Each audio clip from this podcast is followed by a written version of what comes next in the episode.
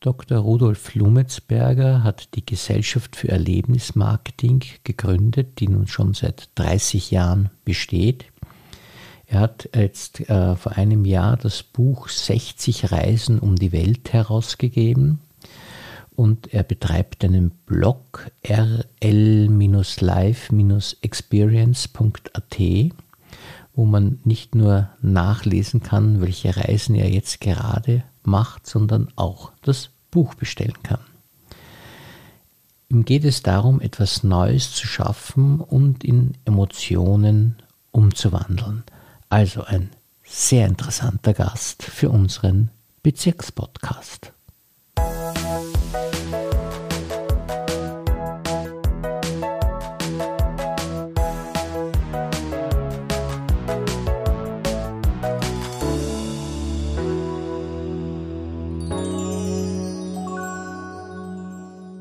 Herzlich willkommen, lieber Herr Dr. Lumetzberger, und vielen Dank, dass Sie sich für uns Zeit genommen haben. Danke Ihnen für die Einladung. Also Sie sind wirklich ein ganz ein besonderer Mensch. Ich sage das zwar immer wieder äh, zu meinen Gästen, weil sie natürlich alle was Besonderes machen, aber das, was Sie machen, das ist wirklich atemberaubend oder was Sie gemacht haben und immer noch machen. Sie haben ja zu Ihrem 60. Geburtstag jetzt ein Buch herausgegeben, wo Sie 60 Reisen beschreiben, die Sie gemacht haben. Das sind bei weitem nicht alle Reisen, die Sie gemacht haben.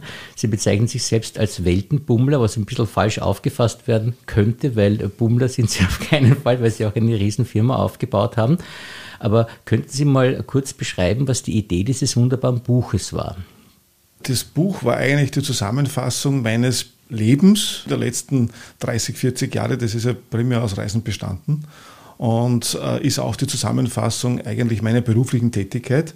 Ich habe ja schon im 1993 die Firma Erlebnismarketing gegründet in Wien und bin aus dem Grund auch nach Wien gekommen und habe dann alle diese Reiseerlebnisse in einem Buch eben zusammengefasst und habe es genannt 60 Reisen um die Welt, aber es hat den Grund einfach, weil ich 60 Jahre alt geworden bin, letztes Jahr. Es hätten viel mehr sein können, weil Sie haben ja, wenn man das mit Zahlen zusammenfasst, 88 äh, Staaten bereist und 66 Hauptstädte.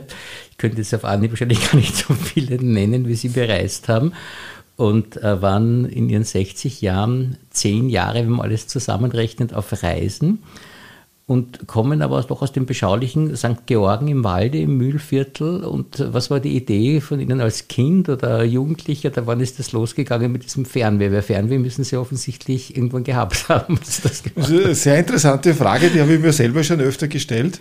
Und wie Sie schon gesagt haben, ich komme aus diesem kleinen Dorf St. Georgen am Walde. Und in den 60er Jahren, da war dort gar nichts los. Also da hat man das Einzige, was war, man hat Fußball spielen können, weil da hat man nichts dazu benötigt. Wir hatten nicht viel. Und ich glaube, ein Grund könnte gewesen sein, das Fernsehen. Ich bin irgendwie die erste Fernseh- oder die, ja, die Fernsehgeneration.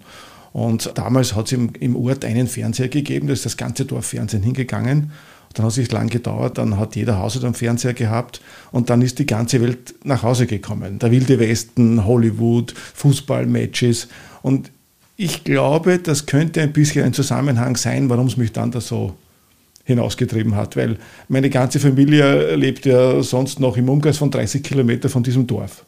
Das finden ja immer alle irrsinnig spannend und ich habe es versucht herauszufinden. Ich glaube, das könnte so ein Grund sein.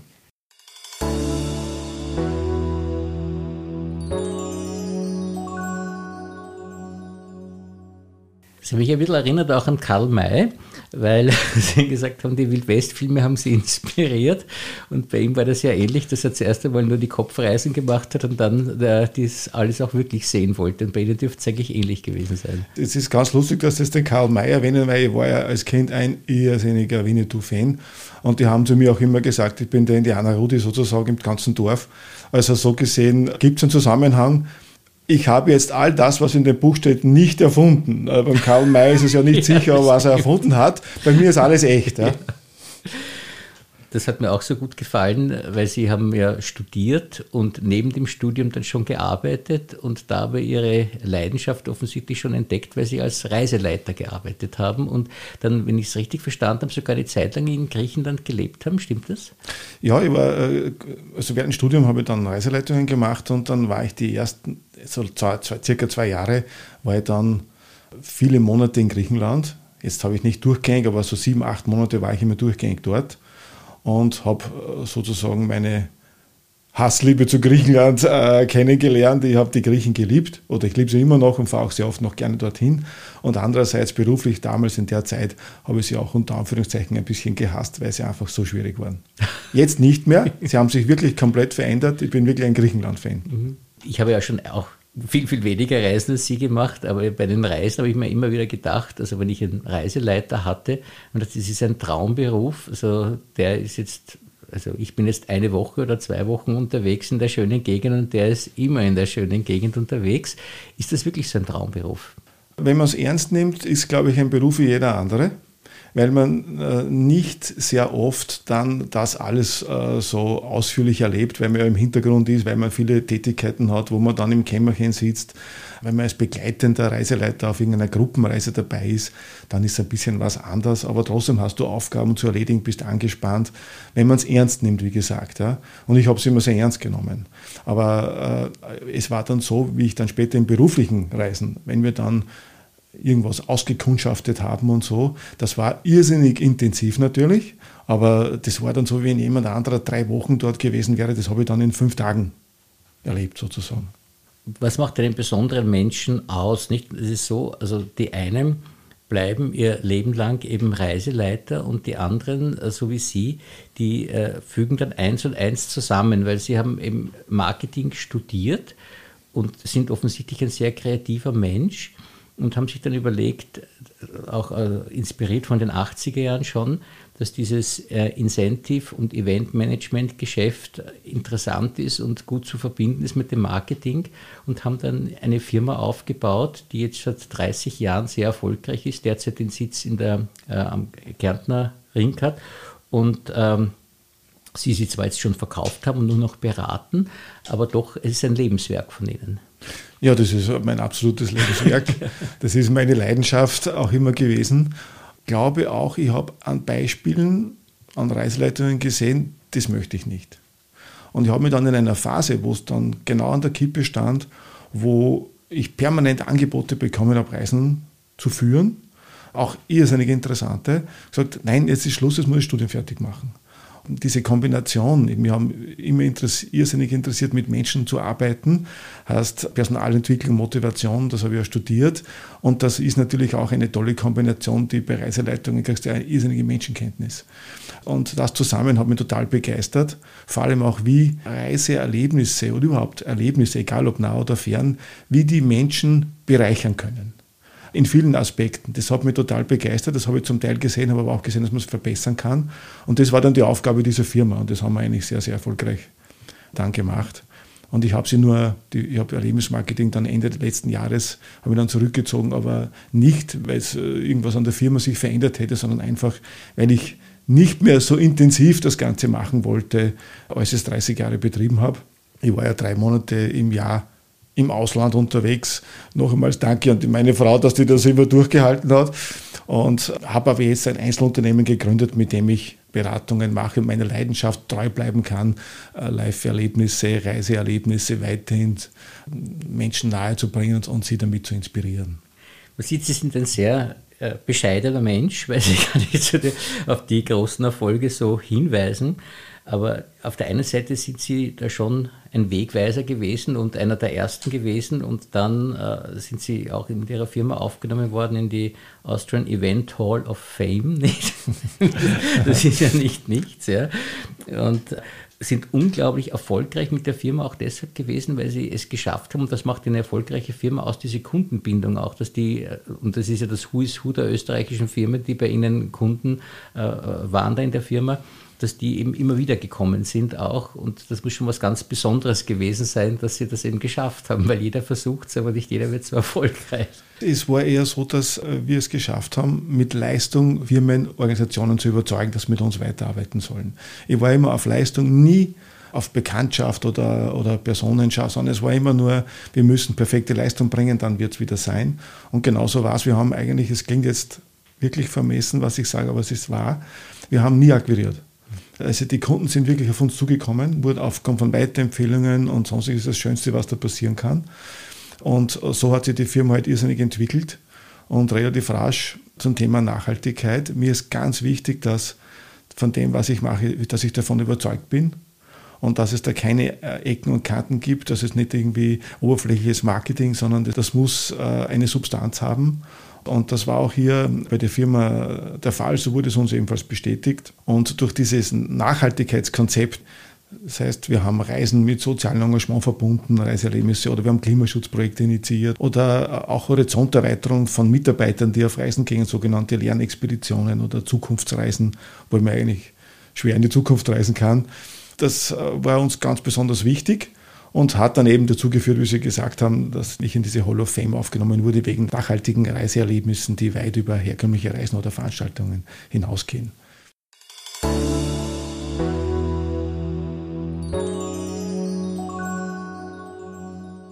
Sie sind ja auch wirklich einer der ersten prononcierten Klimaschützer, weil sie sich auch über CO2-Ausstoß und diese Dinge Gedanken gemacht haben, lange bevor es andere Menschen gemacht haben. Und das ist ja auch besonders bewundernswert, weil gerade ihr Geschäft ja das Reisen und damit auch das Fliegen ist und sich trotzdem über diese Dinge auch schon sehr früh Gedanken gemacht haben. Das ist aufgekommen, wie Firmen in, um die Jahrtausendwende so in etwa angefangen haben, vor allem große Firmen, darüber zu sprechen, dass gesellschaftliche Verantwortung ein ganz wesentliches Thema wird, das in die Bilanz aufgenommen werden muss. Neudeutsch Corporate Responsibility. Und da habe ich mir dann gleich die Frage gestellt, ui, wie macht man das jetzt? Reiseerlebnisse, Events und Nachhaltigkeit, wie passt denn das zusammen? Und habe mir dann, wie immer, versucht mit Profis abzugleichen, mit WWF, mit, mit dem Institut für Klimaschutz in Deutschland. Äh, wie kann man das machen? Und habe gelernt, es ist nicht alles nur schwarz und weiß die haben mich alle dazu animiert, weiterzumachen und äh, nachhaltige Konzepte zu entwickeln. Wir haben als erste dann einen sogenannten CO2-Rechner entwickelt. Das heißt, wir konnten jeden Event bis auf plus minus 10 Prozent ausrechnen, wie viel CO2-Ausstoß der hat. Wie kann man den vermeiden? Man kann nicht immer alles vermeiden, aber man kann aus dem Grund nicht sagen, jetzt mache ich keine Reisen mehr oder ich mache keine Events mehr. Und so gesehen haben wir das versucht zu verbinden und haben eigentlich damit sehr, sehr viel geschaffen. Zu Beginn war es von den Firmen oder nicht von allen Firmen immer gewünscht. In der Zwischenzeit hat sich das auch verändert. Ja, das glaube ich. Ja. Da waren Sie wirklich visionär. Äh, Sie stehen ja auch für Qualität und Perfektion. Und was mir besonders gut gefallen hat, auch, dass Sie immer wieder darauf hingewiesen haben, dass es eine Mischung ist aus Erfahrung und Kreativität, dass man das Richtige zusammenbringt, weil es ist immer natürlich gut, dass man auf Vergangenes zurückblicken kann, aber auch wichtig, dass man immer wieder Neues entdecken kann auch.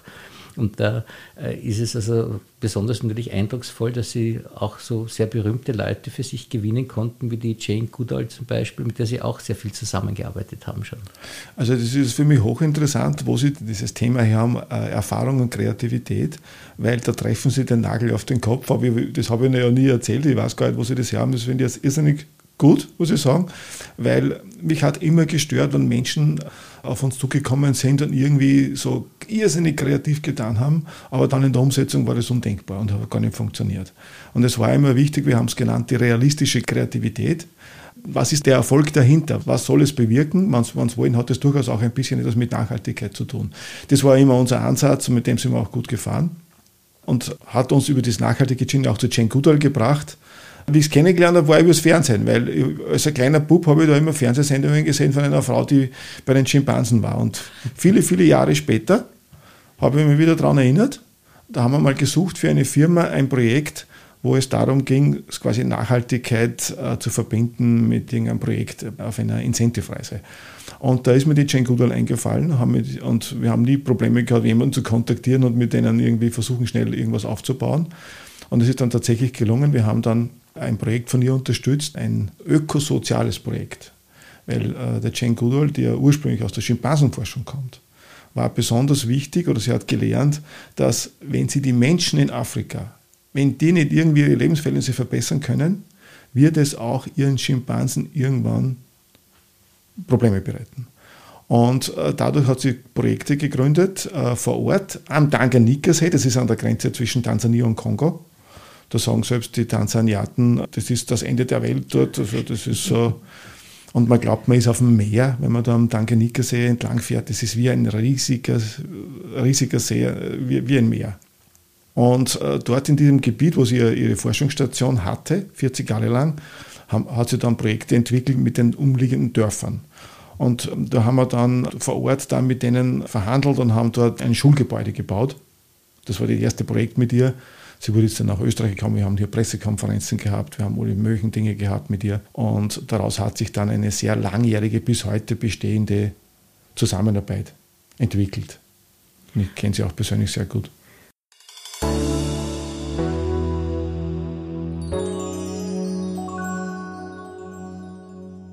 Dieser Incentive-Gedanke, das hat mir auch sehr gut gefallen, äh, wie ich das äh, von Ihnen gelesen habe, dass es Ihnen darum geht, auf der einen Seite etwas Neues zu schaffen, aber um das auch in Emotionen umzuwandeln. Und daher machen Sie dann mit den Firmen auch Projekte, wo eben ein starker emotionaler Bezug auch nachhaltig bleibt. Also nicht, wo man so in die Hände klatscht und sagt, ja, das war jetzt ein lustiges Ereignis, sondern das, wo man dann eigentlich sein ganzes Leben lang einen Bezug dazu behält. Das Verhalten von Menschen zu verändern geht eigentlich nur über Emotionen.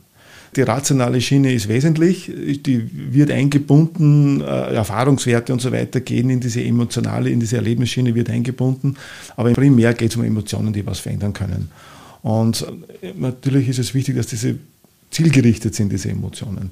Und daher, also quasi war immer der Zusammenhang, etwas zu schaffen, etwas Bleibendes, wenn Sie so möchten, man, man, könnte auch sagen, etwas Gutes tun, irgendwo auf einem Projekt, wie es da in Tansania war, wir die Schule gebaut haben und no, nachher haben wir dann diese Schule gemeinsam eröffnet, haben die letzten Steine gelegt und das löst dann enorme Emotionen aus. Ich war damals dort mit 50 Männern und diese 50 Männer, die haben wirklich Schwierigkeiten gehabt, äh, ihre nassen Augen zu verbergen. Wenn dann hunderte bis zu 1000 Kinder in dieser Schule, wenn die da rundum stehen, wenn du merkst, jedes kleine Element hilft oder bewirkt was, man fährt zurück und die 50, die dort waren, die werden nie wieder einen Gedanken daran verschwenden, ob diese Natur dort schützenswert ist oder nicht, oder ob, ob man ein Projekt unterstützen soll dort oder nicht. Das ist dann für die keine Frage mehr, wenn sie es gesehen haben.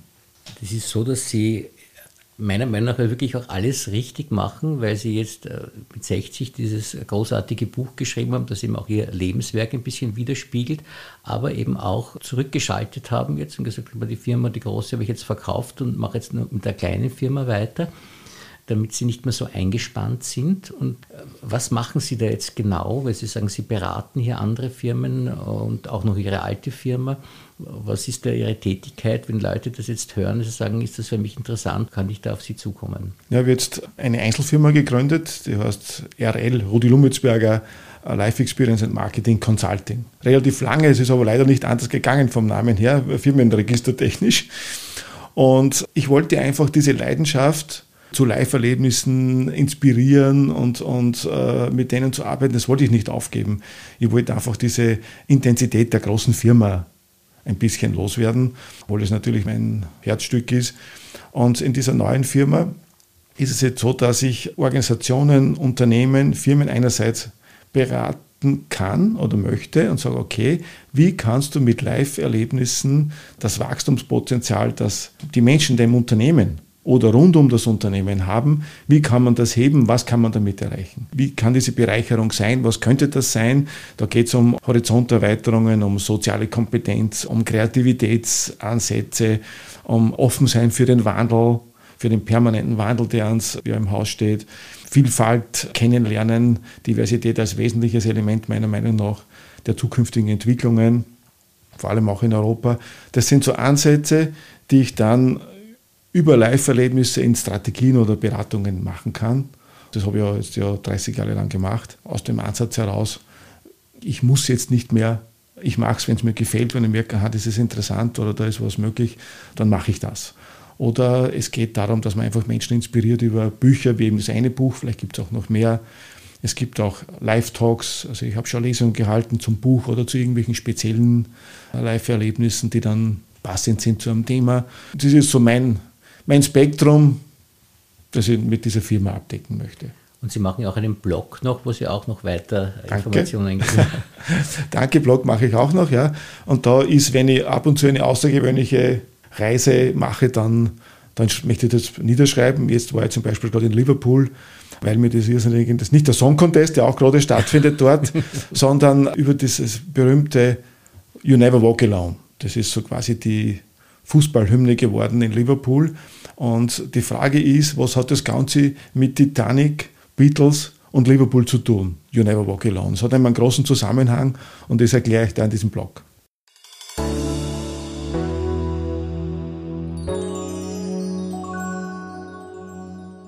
Sie haben wirklich aufgrund Ihrer Erfahrung und Ihrer Kreativität viel zu erzählen und es ist sehr schön, dass Sie das eben weitertragen, ohne sich selbst zu zerstören dabei, weil ich muss ja auch eines sagen, Sie sind also bemerkenswert fit und Danke für die Komplimente. Ja, das ist also kein Kompliment, das ist wirklich auffallend und da sieht man auch, dass Anna alles richtig macht, wenn er so strahlt und ausstrahlt auch. Das ist schon sehr, sehr bemerkenswert. Meine letzte Frage vielleicht noch in diesem Zusammenhang. Wie haben Sie es geschafft, so wirklich am Boden zu bleiben, wenn man so viel Erfolg hat wie Sie? Weil das ist ja wirklich ohrenbetäubend für jemanden Normalen wie mich, wenn er das hört und auch ein bisschen beschämend, nicht? Wenn man sagt, dass ein Mensch so viel erreichen kann. Und wir sind ja ungefähr gleich alt und ich auf mein Leben zurückschaue und sage, hoppala, das war schief gelaufen. Aber, aber Sie sind so unglaublich bodenständig geblieben und wirken gar nicht abgehoben und sind trotz dieser vielen Erfolge. Wie haben Sie das geschafft? Ich glaube, ich, ich, sehe das gar nicht so. Ich sehe das irgendwie als normalen Job, wie es andere Jobs auch gegeben hat. Also es ist nicht weniger wichtig als wie irgendwas anderes. Das war sowieso immer meine Devise im Leben. Und wenn Sie aus einem kleinen Dorf im Müllviertel kommen, das, wie soll sagen, das ist eine, da werden Sie relativ rasch sozialisiert, eher als eine Person, die sehr bodenständig und eher mit Understatement unterwegs ist. Und man traut sich wenig zu, wenn man zu aus einem Dorf kommt. Wenn man dann in die Schule kommt oder in die Uni nach Linz, das war schon wie eine Weltreise ganz am Anfang für mich. Und das ist dann eine andere Welt und man traut sich wenig zu. Aber ich habe dann im Laufe der Zeit gemerkt, dass das Understatement, das ist gar nicht so, das ist eigentlich gar nicht so, das ist ganz, ganz gut. Und ich gesagt, na, ich komme aus dem Müllviertel, das war jetzt nichts Negatives mehr, dann das war irgendwie eigentlich, ja, ja, okay. Ich bin da irgendwie dann immer mehr so hineingewachsen, aber wie Sie ja sehen, ich habe obwohl ich Wien liebe, wirklich, es ist einer der lebenswertesten Städte, die ich kenne von der Welt und das glaube ich kann ich sagen.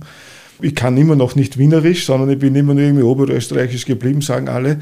Ich liebe die Natur. Menschen haben ihre Fähigkeiten, jeder hat andere. Und äh, das ist eigentlich das Entscheidende. Also Reisen ist für mich jetzt nicht mehr gewesen als wie irgendein anderer Job. Und ja, andere schreiben Bücher über ihre, über ihre, ihre Tätigkeit und ich habe es halt über das gemacht. Das ist eine besondere Auszeichnung für Leasing, dass Sie als ein weit gereister Mensch dann hier Ihren Lebensschwerpunkt gefunden haben. Also in Mauer eigentlich auch. Und das sieht man, dass wir hier auch offensichtlich ein schönes Fleckerl Erde haben, wenn Sie sich dann entschieden haben, hier zu bleiben. Wir waren zuerst in Hitzing gewohnt mhm. und haben dann ein Haus gesucht, wollten ein Haus bauen eigentlich und haben dann in Leasing hat meine Frau gefunden, diesen irrsinnig tollen Platz wo man äh, über die Weinberge hinunterschaut auf Rodaun und auf Berchtoldsdorf. Und es ist so begeisternd, das ist einfach irrsinnig schön. Es ist total viel Natur da. Wenn man vor die Haustüre geht, ist man gleich mitten im Wald oder im Leinzer Tiergarten oder sonst wo. Es ist alles, äh, also uns gefällt es irrsinnig gut da.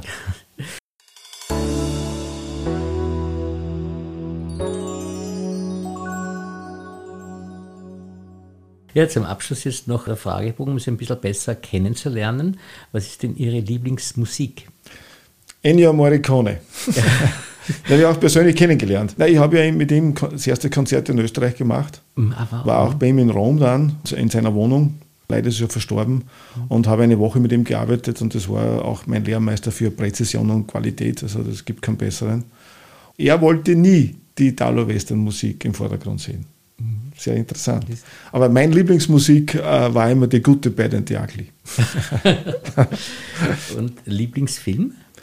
Lieblingsfilm, mir gefallen immer Filme, wenn sie so einen Hintergrund haben, einen historischen und davor individuelle Schicksale, einen wahren Hintergrund historisch, wie JFK oder vor kurzem habe ich einen gesehen, der hat mir sehr gut gefallen, auch She Said. Oder der mir jetzt total gut gefallen hat, von der war Tar, Mhm. Die Kate Blanchett, das war einfach ein Wahnsinn. Also, also ein breites Spektrum. Also wer selbst schreibt, der liest ja meistens ja. auch ganz gern. Und was lesen Sie gerne? Jetzt habe ich gelesen, das, das war mir sehr gut gefallen, hätte ich mal gesagt, in letzter Zeit mein Lieblingsbuch, die Erweiterung von Robert Menasse. Das hat mir sehr gut gefallen. Und in Lieblingsfarbe? Wahrscheinlich blau. Sieht man ihre Kleidung auch, ja. Und das ist ja auch so diese typische Geschäftsmannfarbe eigentlich. Wahrscheinlich, so was Verlässlichkeit ausdrückt und so. Sie wollen es nicht sagen, aber ich frage Sie trotzdem, weil, also wenn Sie mir dann auch sagen, ja, ich weiß es nicht, aber wir fragen immer wieder nach dem Urlaubsort und bei Ihnen ist es eigentlich total interessant, weil Sie ja so weit gereist ist. Und können Sie irgendeinen Ort auf der Welt jetzt sagen, wo Sie sagen, ja, da fahre selbst ich, der so weit gereist ist, eher lieber hin als an andere Orte, wo man empfehlen könnte, also das könnte ich empfehlen, das wäre ein schöner Reiseort. Uh, das ist jetzt schwierig, aber wenn ich jetzt sagen will, weil es immer abhängig ist, was ist jetzt unter Urlaub zu verstehen. Mhm. Wir fahren irrsinnig gerne in die Südsteiermark und auch ins Salzkammergut. Das, und das machen wir sehr gerne, also im Sommer und so machen wir das immer wieder. Wenn jetzt, weil sie mich nötigen, ja, ja. Äh, Urlaub, wenn man so relaxing, dann waren wir sehr oft auf Kreta, weil ich halt die Griechen gern habe. Und ansonsten, wenn man sagt, so Sehnsucht, das habe ich sehr stark so noch eher so Afrika oder Serengeti, sowas. Wenn Sie ein Lokal besuchen, können Sie da eins empfehlen? Lieblingslokal habe ich jetzt keines, weil es ist auch so abhängig von Situationen und es gibt so viele tolle in Wien oder in Österreich oder auch irgendwo anders auf der Welt. Ich suche immer wieder nach sehr, sehr vielen guten Lokalen. Habe in der Zwischenzeit ja schon etliche auch gefunden hier in der Umgebung, aber es ist nicht einfach. Die Lieblingsspeise, haben Sie das? Das ist, glaube ich, alles Italienische. in jeder Form. Trotzdem fahren Sie nicht gerne nach Italien. Äh, Italien, ja, Italien, da war ich, ich weiß nicht, da, vor kurzem waren wir jetzt in Rom und das ist ein Traum gewesen. ja. also, also Italien ist sicher einer meiner ganz, ganz lieben Orte, aber das ist nicht so, äh, ich sage, das ist eben abhängig. Wenn ich sage Urlaub, ich sage Relaxing, ich möchte irgendwie, ich liebe das Meer. Wenn ich sage, ich möchte jetzt einmal nur ein paar Tage am Meer sein, dann war ich halt oft Kreta, aber in Italien, da kenne ich jeden Fleck. Und italienisches Essen kriegt man ja auch überall fast, nicht auf der Welt. Also kriegt man fast überall. Aber natürlich ist es nicht so authentisch wie dann in der Toskana oder in Kalabrien oder in Rom. Und weil Sie so bemerkenswert fit wirken, äh, was machen Sie denn in Ihrer Freizeit? Ja, seitdem ich mich etwas da zurückgezogen habe, in den letzten drei Jahren mache ich sehr viel Laufen, also jeden Tag eigentlich. Oder Fußballspielen habe ich wieder angefangen in der Maurerschule mit Studenten hier, die lassen mich Gott sei Dank mitmachen. Und also Sport, Natur sind wir sehr gerne und auch viel mehr nutzen wir jetzt diese Kulturangebote in Wien. Das ist ja toll. Museen und Theater und so weiter. Haben Sie ein Lebensmotto? Nichts ist unmöglich. Ja, das haben Sie, glaube ich, auch gelebt. Das kann man schon sagen. vielen, vielen Dank für dieses wirklich sehr interessante Gespräch. Danke Ihnen.